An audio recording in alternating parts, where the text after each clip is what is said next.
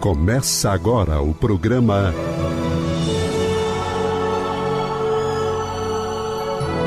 O Livro dos Espíritos em Nossa Vida.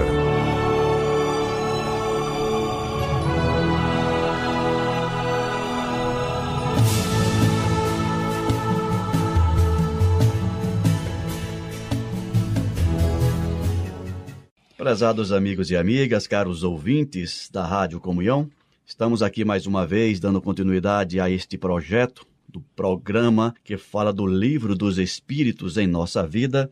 Eu, Ricardo Honório, e mais uma vez comigo, nosso amigo Alcir Almeida. Bem-vindo, Almeida. Obrigado, Ricardo. Um grande abraço aos nossos ouvintes. É sempre uma alegria estar aqui.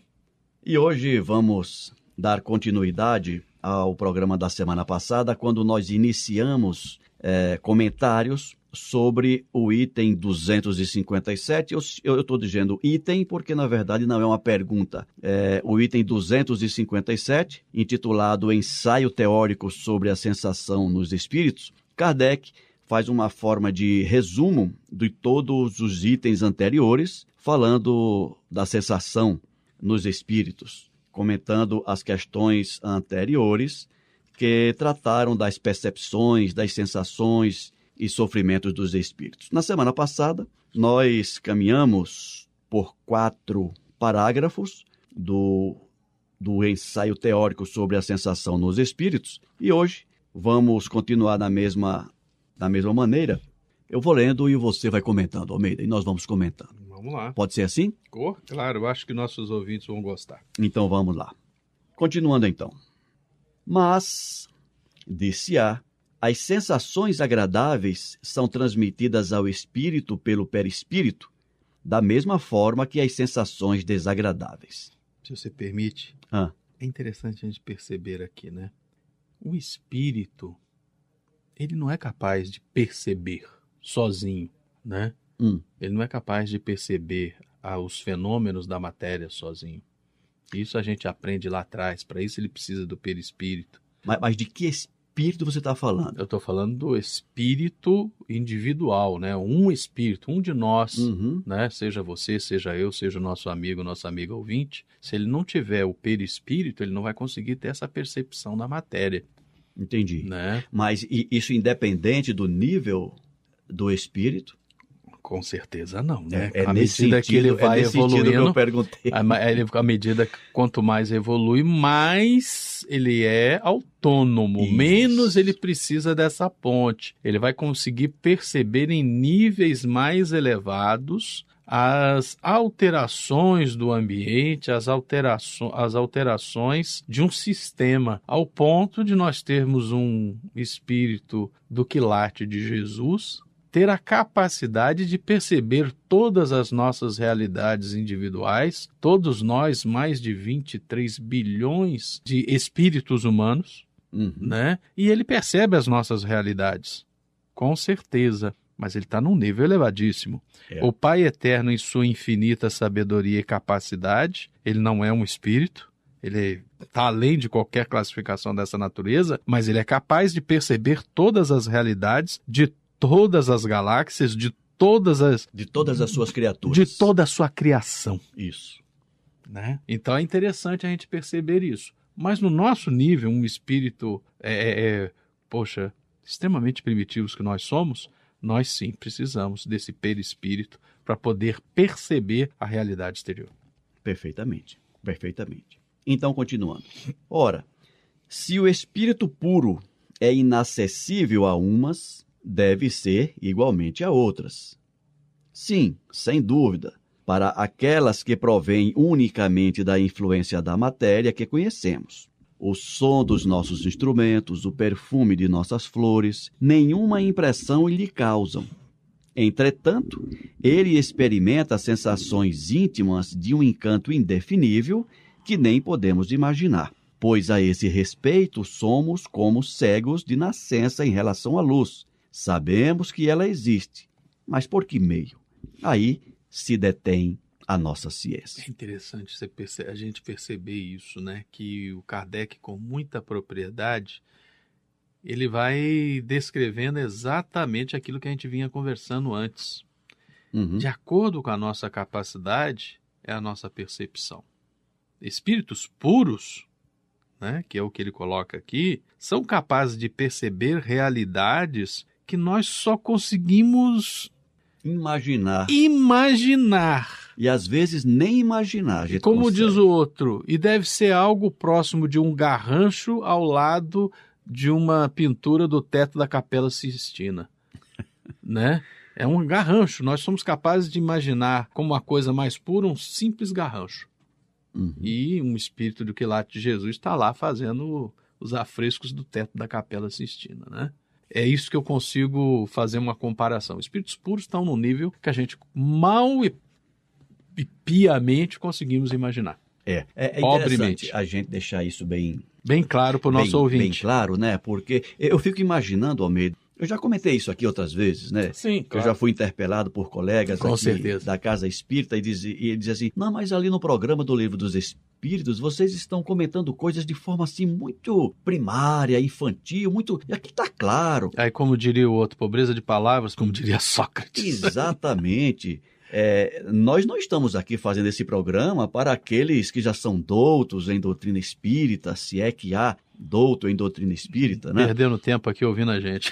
É, nós estamos aqui pensando naqueles que estão chegando agora, que ouviram falar de doutrina espírita agora, que leram um livro e se sentiram maravilhados com a doutrina e querem conhecer um pouco mais. Então é para esse público que a gente está falando, para esses irmãos que estão chegando e nós estamos aqui como que abrindo as portas da doutrina espírita, fazendo esses comentários sobre o livro dos Espíritos. Uhum. Por isso que eu acho interessante a gente deixar isso claro, e que o que o Kardec está dizendo é isso. Para espíritos do nosso nível, um pouco mais abaixo, um pouquinho mais acima, nós carecemos, precisamos de todo o aparato físico, e quando eu digo aparato físico, eu me refiro não apenas ao corpo físico, mas ao perispírito, que também é físico, é matéria, apesar de ser quintessenciada, rarefeita, etc., mas é matéria. É interessante você falar isso, né? Porque muitas vezes a gente fala, ah, não, perispírito, isso aí pertence ao mundo dos espíritos. Mas é matéria. Não, é matéria.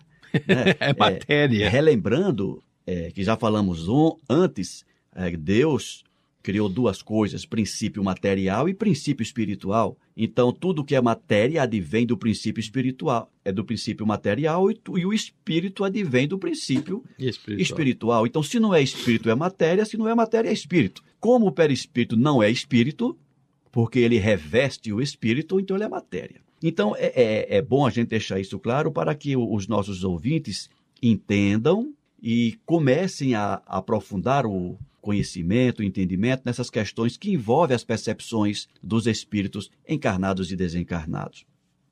Podemos continuar? Olha, esse outro, esse próximo parágrafo também é muito interessante. Então vamos lá. Sabemos que existe percepção, sensação, audição, visão. Que essas faculdades são atributos de todo o ser e não, como no homem, de uma parte do ser. Mas, ainda uma vez, por que intermédio? É o que não sabemos.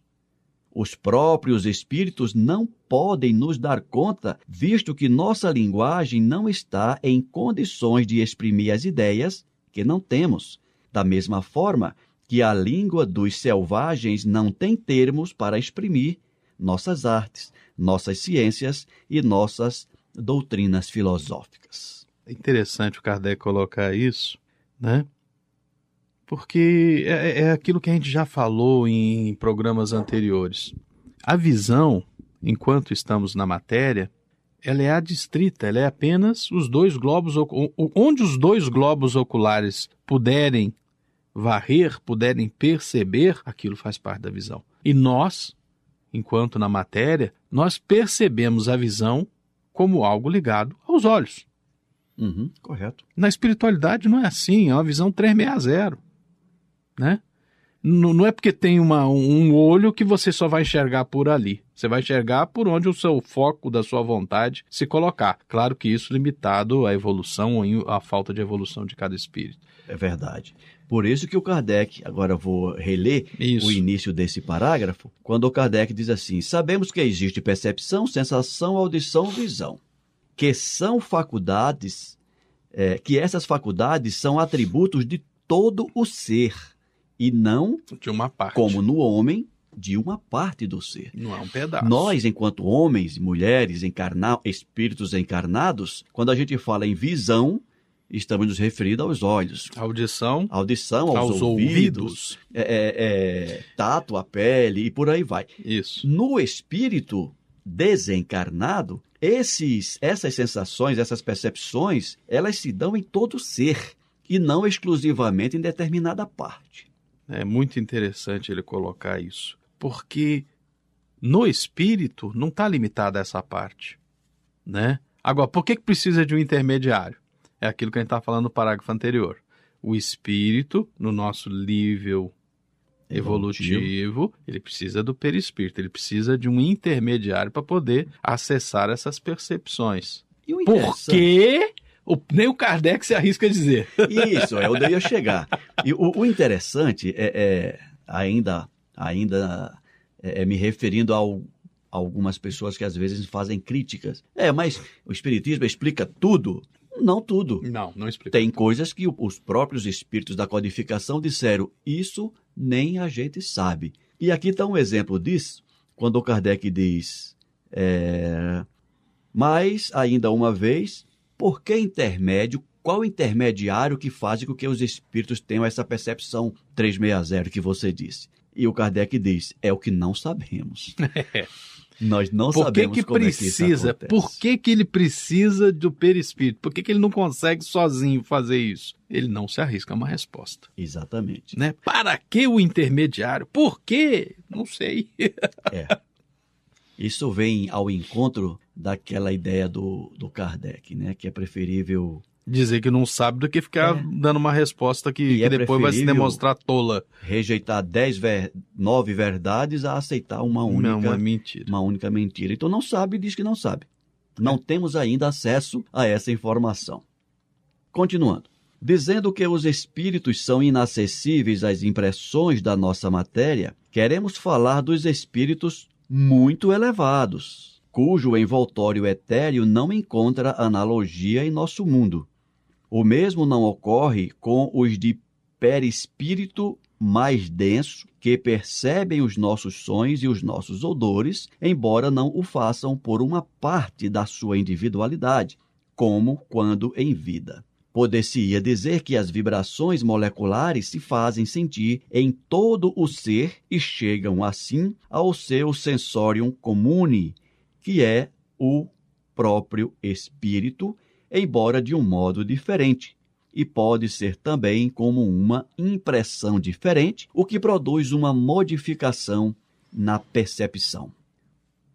É que é bom a gente parar para dar É, uma, parei. para dar uma mastigada nisso aqui, né? Dizendo que os espíritos são inacessíveis às impressões da nossa matéria, queremos falar que, falar que espíritos muito elevados, cujo envoltório etéreo não encontra analogia em nosso mundo. Ok, isso aqui a gente já conversou. Espíritos muito elevados, eles não conseguem interagir com a matéria de forma direta. Eles precisam de um perispírito com a matéria do nosso planeta, que é muito mais denso do que a realida- realidade deles, que é a existência deles. Né? Uhum. Ou seja, é aquilo que a gente estava conversando no, no dois parágrafos atrás. Espíritos muito elevados, eles conseguem perceber de uma maneira que a gente nem imagina.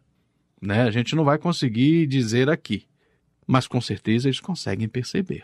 De alguma maneira. Né? Jesus governa esse planeta.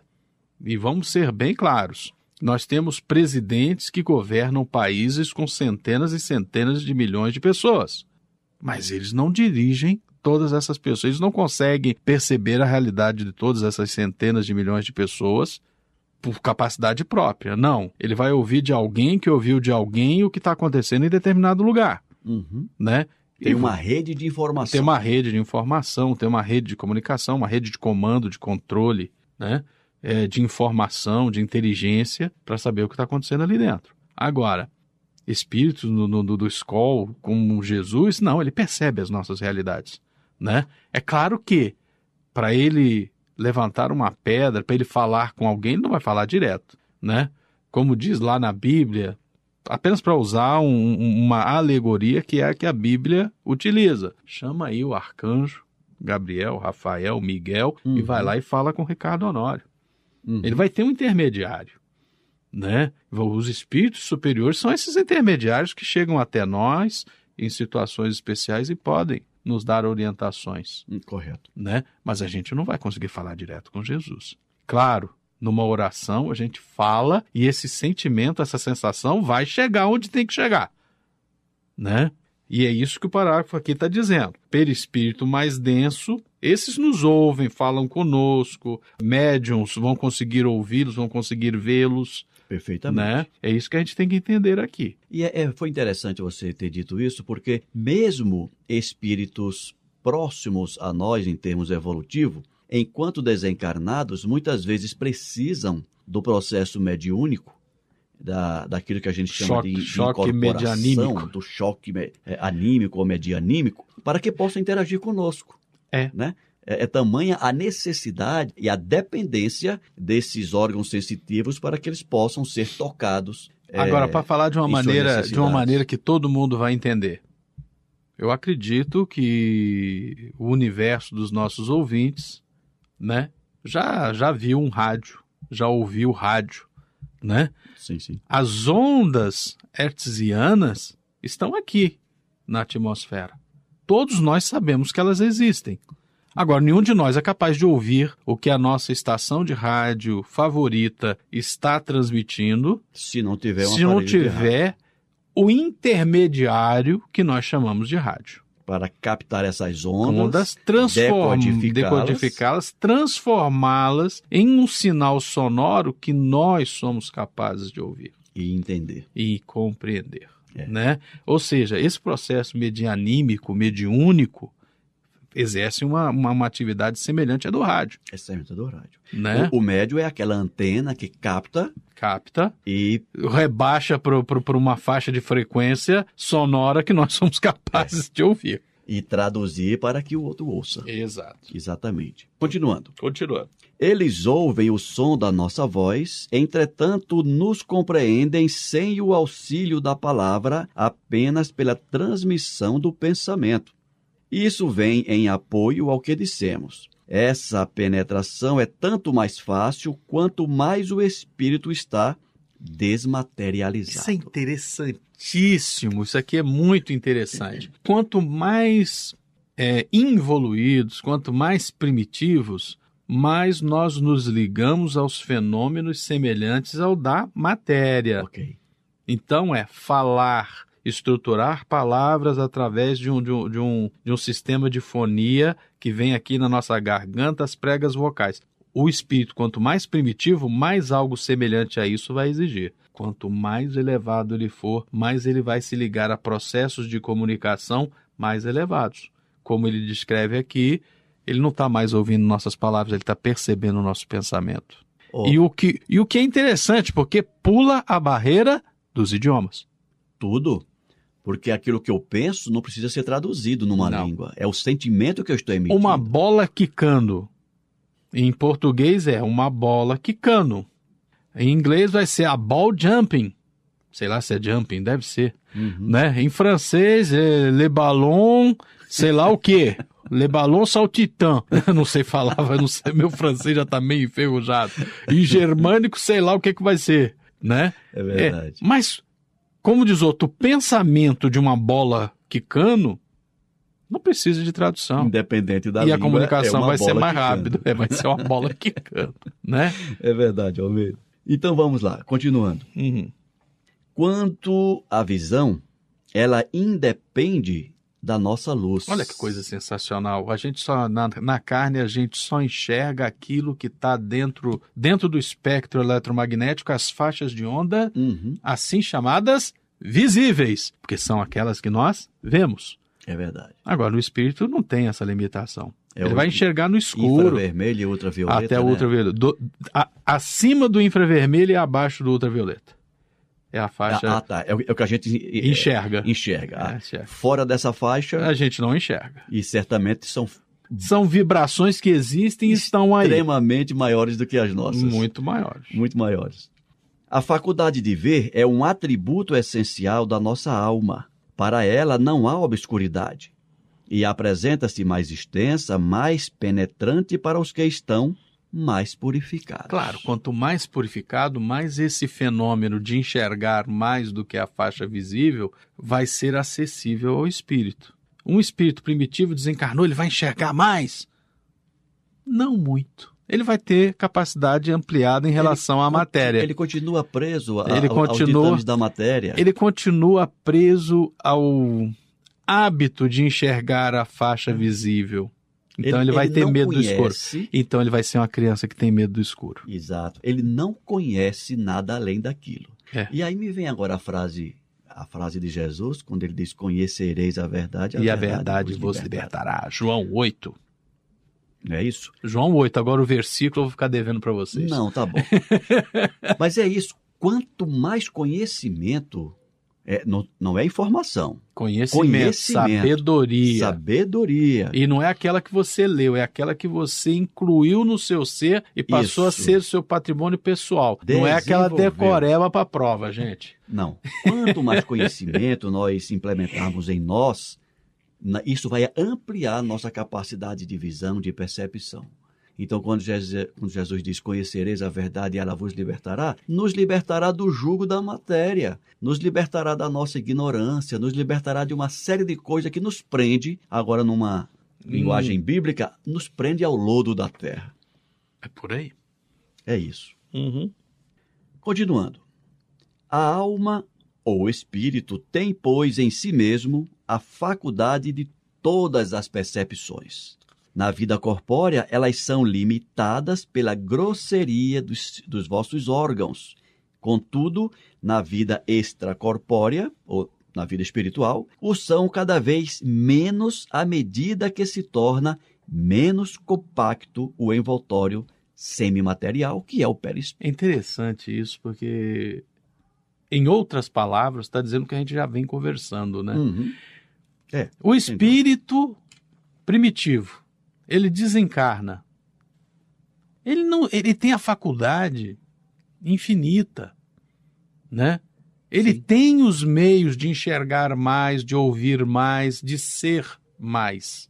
Só não é pela limitação do espírito. Não é mais o corpo espiritual que está limitando ele. Sim. Né? E ele, e é como você muito bem disse, ele está viciado, ele está habituado, ele está é, condicionado. Condicionado é a palavra. Eu estava hum. procurando essa palavra. Condicionado. Ele está dentro de uma condição a que ele se impõe. Não é o mundo real que impõe essa condição para ele. Essa condição ele auto-impõe por ignorância, por não conhecer, por Isso. falta de gnose, por falta de conhecimento né, por falta de sabedoria interior, por falta de iluminação interior, por falta de elevação interior. É isso. E eu estou imaginando aqui agora, Almeida, antes de dar continuidade. Acho que é, é pelo horário. Pelo ah, horário. Caramba, gente. Pelo horário a gente tem que ficar nesse parágrafo. É verdade, o tempo passou rápido. É, ou seja, essa meia hora durou 15 minutos. Mas, como eu ia dizendo, eu fico imaginando. Comecei a pensar em relatividade aqui agora. Pois é, tudo é relativo. O, os nossos ouvintes pensando assim: caramba, então o que é que eu tenho que fazer para fugir dessas condições, dessa, desse condicionamento? Solta as amarras, as amarras que te impedem de voar. Quem falou isso, rapaz? Essa frase está no meio da cabeça. Mas, gente, olha só, eu diria o seguinte, de forma mais clara do que a frase do, do, do Almeida conhecer e estudar doutrina espírita, e eu não estou falando aqui com nenhuma conotação religiosa. Nada de sectarismo. Nada de sectarismo. Conhecer. E, e, vamos ser bem sinceros, existe sabedoria não só em livros de doutrina espírita, existe sabedoria em outros lugares também. Sem dúvida. Leia tudo, aprenda tudo, retenha o que é bom. Exatamente. Kardec já disse isso. E nessa questão específica do conhecimento espiritual, da espiritualidade, vamos estudar doutrina espírita nós vamos encontrar respostas para perguntas que muitas vezes nós nem a temos ainda, mas já existe a resposta.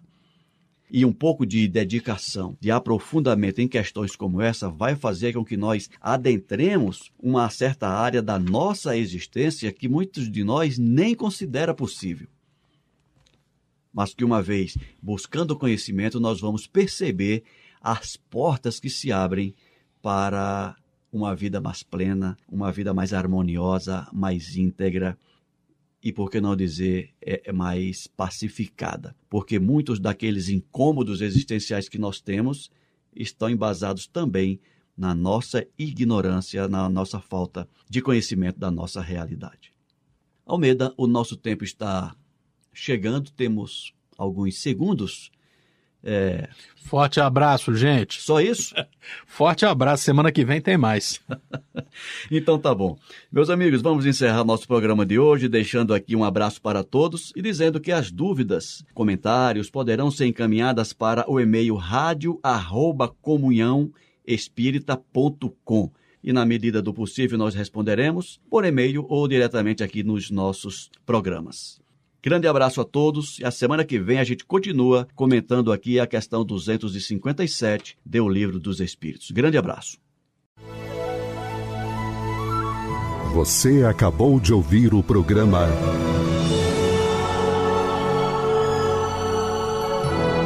O Livro dos Espíritos em Nossa Vida.